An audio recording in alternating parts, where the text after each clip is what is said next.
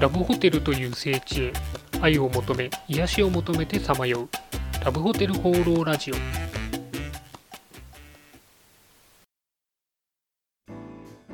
いということで今週も始まりましたラブホテル放浪ラジオ第88回パーソナリティのラブホテルファンブログ管理人です、えー前回放送から4ヶ月も経ってしまいましてどうも申し訳ありません、え皆さんその間いかがお過ごしでしたでしょうか？あの元気に過ごしていただいてたら良いなというふうに思っています。私の方はですね、4月から在宅勤務ということで、えーまあ外に出る機会も減ってしまったんですけれども、あの家がいいっていう人もいますけど、私の場合はあの仕事はやっぱり会社でした方が便利かななんていうふうに思っているこの頃です。あのラブホテル業界もですね、いろいろ影響が出てご苦労されているというふうに聞いています。ただまああの最近客足も戻ってきてるということなので、まあ、今後またお客さんが増えていくといいななんていうふうに思います。あのまだまだ先は分かりませんけれども、お手洗い、うがいとですね、3密を避けていただいて、えー皆さんも元気に過ごしていただければというふうに思います。それでは今週もよろしくお願いします。今週の気になったラブホテル情報。はい、ということで私が独断と偏見で今週気になったラブホテルに関する情報をご紹介するこのコーナー。今週のテーマはこちら。期間レジャーホテル123号特別グラビアです。えーラブホテル業界の業界誌である機関レジャーホテルのグラビアとしてですね、えー新しくオープンしたホテルが、えー紹介されています。今回は去年の2019年冬に出た123号のグラビアの3つのホテルで私が気になったものをご紹介したいというふうに思います。えーということでまず最初のホテルですけれども愛知県にある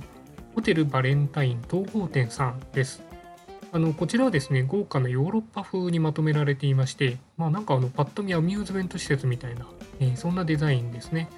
あのなんか先が尖ったフェンスですとか廊下にあのなんか噴水があるんですかね。あの部屋のテレビ台もですねあの暖炉風になっていたりとか中世風な感じのこだわりがすごいなというふうに思います、え照明もですねシャンデリア風であったりとか、えベッドがウッド調であったりとかですね浴室も多分高い部屋だと思うんですけどあの円柱があのテレマエロマイみたいなあの円柱がついてる浴室があったりとかしてですねなんか高級リゾートというか、えエンターテインメント施設みたいなあのすごいなというふうに思いました。なんですかねあの昭和ホテルのあの現代版みたいな、えそんな感じを受けました。はい、えー続いて2軒目ですけれどもこちら岡山のですねホテルクーさんですえーこちら1軒目と打って変わってですね、モダンでスタイリッシュな感じですね。えーテーマは和モダンですかね。はい。ということで、えっと間接照明を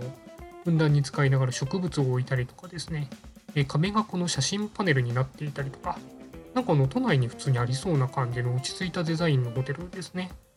あのこちらの売りは何といってもあの露天風呂ということで、あのパッと見リゾート地だとですね、1泊1人3万円ぐらいするようなえそんな感じの素敵な露天風呂になっていました。あの広くて綺麗な、え露天風呂があるっていうのはですね、なかなかあの近所で非日常感が味わえるというのですごく贅沢だなというふうに思いました。はい。えーそして最後は岩手のホテルで、えー隣のホテルさんというホテルになります。えー名前からわかるようにですね、え昭和系ラブホテルを受け継いだ、ラブホテル的な非日常感ですね、全面的に押し出したホテルさんになります。青い照明とか紫の照明とか